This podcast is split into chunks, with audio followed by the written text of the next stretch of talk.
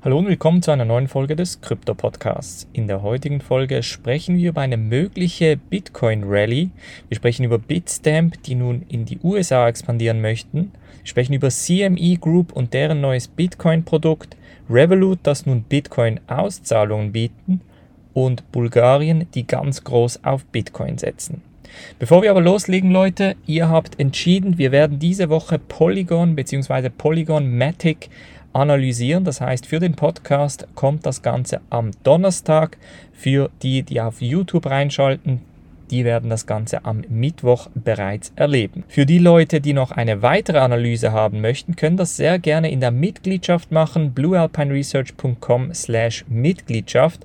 Da zeige ich immer wieder sehr spannende Projekte, die, ich habe es gestern angeschaut, unter anderem bis zu 3000 Prozent zugelegt haben seit der Analyse. Also man kann da wirklich ein glückliches Händchen haben und spannende Analysen schauen. bluealpineresearch.com slash Mitgliedschaft.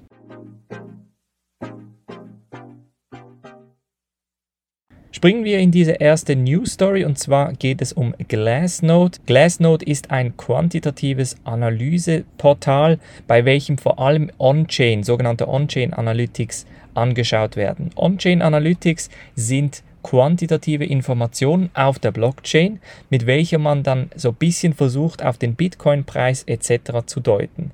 Jetzt hat die sogenannte Bitcoin to Stablecoin Supply Ratio, also dieser SSR-Wert, hat ein Allzeit-Tief erreicht. Das ist grundsätzlich sehr gut, denn je weniger Stablecoins auf den Börsen sind, umso mehr sind die Leute mit Kryptos eingedeckt und das wiederum bedeutet, dass die Leute eher auf Kryptos setzen als auf Stablecoins. Wenn die Stablecoin-Zahlen nach oben gehen würden, würde das bedeuten, dass die Leute eher auf der Seitenlinie warten und dementsprechend die Kryptos einkaufen möchten. Und wir sehen das heute oder gestern auch am Ethereum-Preis. Der Ethereum-Preis ist bis zu 3450 US-Dollar gestiegen und die Leute sagen, dass der Ethereum-Preis nach wie vor weiter steigen wird. Wie immer dürft ihr natürlich hier auch nicht vergessen, Profite mitzunehmen, Leute. Es kann immer wieder, ich sag mal, zu kurzfristigen Korrekturen kommen. Ich glaube, Langzeit oder mittelfristig ist der Trend definitiv immer noch, zeigt der Trend immer noch nach oben, aber Profite mitnehmen schadet keinem. Als nächste News Story sprechen wir über Bitstamp, die ehemals europäische Börse und eine der ersten Kryptobörsen überhaupt, möchte nämlich in die USA expandieren. Der CEO Julian Sawyer sagt, dass die Nachfrage in den USA von sogenannten Retail-Customern sowie auch institutionellen Investoren extrem hoch sei, vor allem allem jetzt mit dem neuen Kryptotrend. Ist ein interessantes Problem, das Bitstamp hier hat, denn Bitstamp ist sehr fokussiert auf Europa, kämpft natürlich in Europa mit Konkurrenz wie Bitpanda etc., aber in den USA ist natürlich die Konkurrenz noch stärker mit Coinbase, Kraken etc.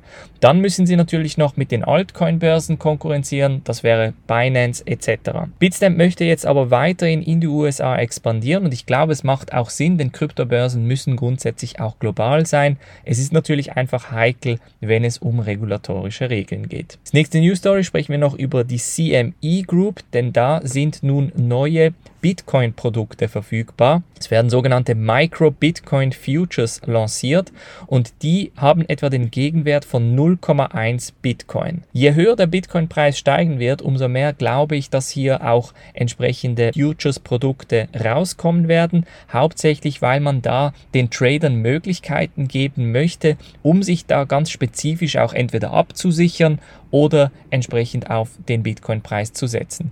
Futures werden meistens eigentlich als Absicherungstool genutzt. Das heißt, wenn ihr, sagen wir, ähm, eher an den Bitcoin-Preis glaubt, dann möchtet ihr eu eure negative Seite, also falls der Bitcoin-Preis zusammenbrechen sollte, mit einem Future wie absichern.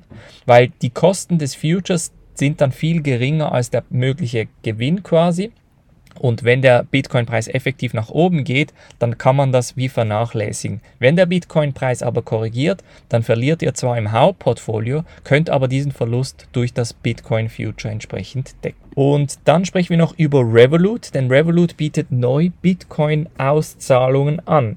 Die sind zwar extrem limitiert, das bedeutet, das sind etwa 1000 äh, britische Pfund pro Monat für Bitcoin-Transaktionen und es ist nur für Premium-Kunden möglich, Stand heute. Ist aber schon mal ein Schritt in die richtige Richtung, denn bis heute konnte man auf Revolut eigentlich nur Bitcoins, glaube ich, sparen, kaufen, aber nie auszahlen und versenden.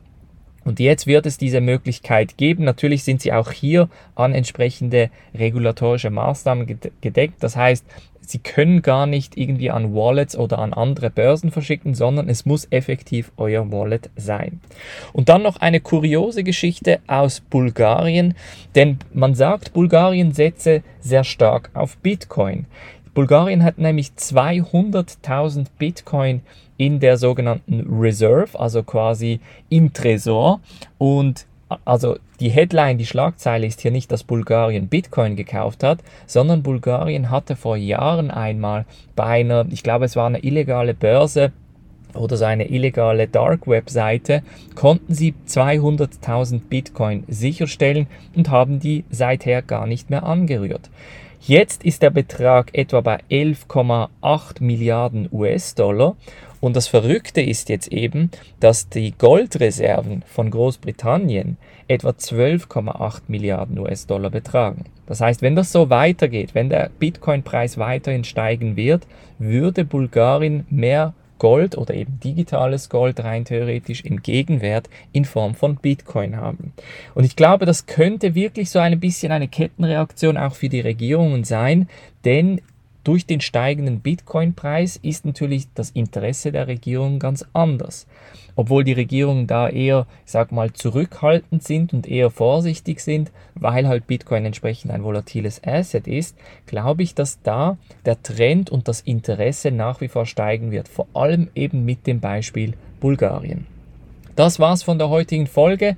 Gebt mir wie immer sehr gerne eine gute Bewertung im Podcast Store beziehungsweise dort, wo ihr den Podcast hört. Ich freue mich wirklich über jede Bewertung. Und ansonsten, wie gesagt, falls ihr noch eine weitere Analyse haben möchtet, diese Woche, nächste Woche, gerne auf bluealpineresearch.com slash Mitgliedschaft anmelden. Ich wünsche euch einen schönen Tag, macht's gut und bis dann.